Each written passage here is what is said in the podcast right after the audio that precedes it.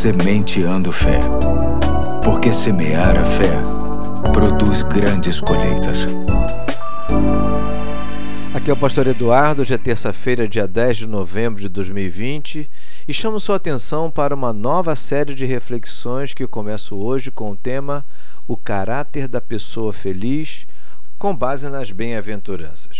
Para começar, então, quero ler Mateus capítulo 5, de 1 a 3, que diz: Vendo as multidões, Jesus subiu ao monte e se assentou. Seus discípulos aproximaram-se dele e ele começou a ensiná-los, dizendo: Bem-aventurados os pobres em espírito, pois deles é o reino dos céus. Mais uma vez estaremos diante de reflexões que nos mostrarão o quanto é possível ter a nossa felicidade sendo construída acima das circunstâncias. A palavra bem-aventurado, no grego makarios, era usada para descrever a alegria e felicidade divina. Por ser assim, é tranquilo afirmar que esta felicidade não está relacionada a momentos ou situações, mas sim relacionada a um estado de espírito, ou seja, uma felicidade diante da vida como ela é e como ela está. Hoje estamos diante da primeira bem-aventurança que se refere aos pobres de espírito,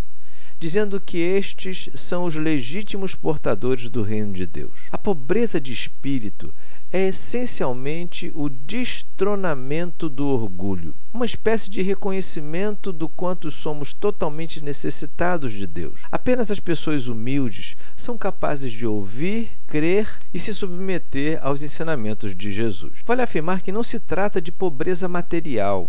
A questão é estritamente espiritual. É uma virtude do coração, uma das grandes demonstrações de sabedoria que uma pessoa possa fazer.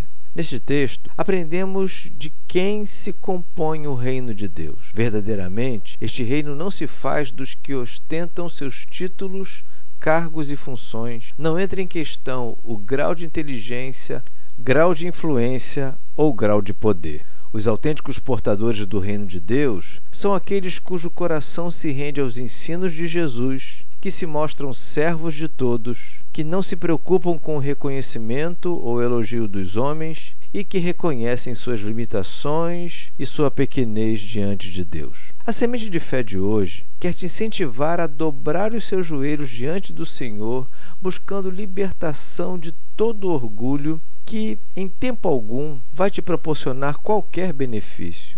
Hoje fico por aqui buscando ser mais pobre por dentro para ser mais feliz nesta vida e te convido a fazer o mesmo. E até amanhã, se Deus quiser.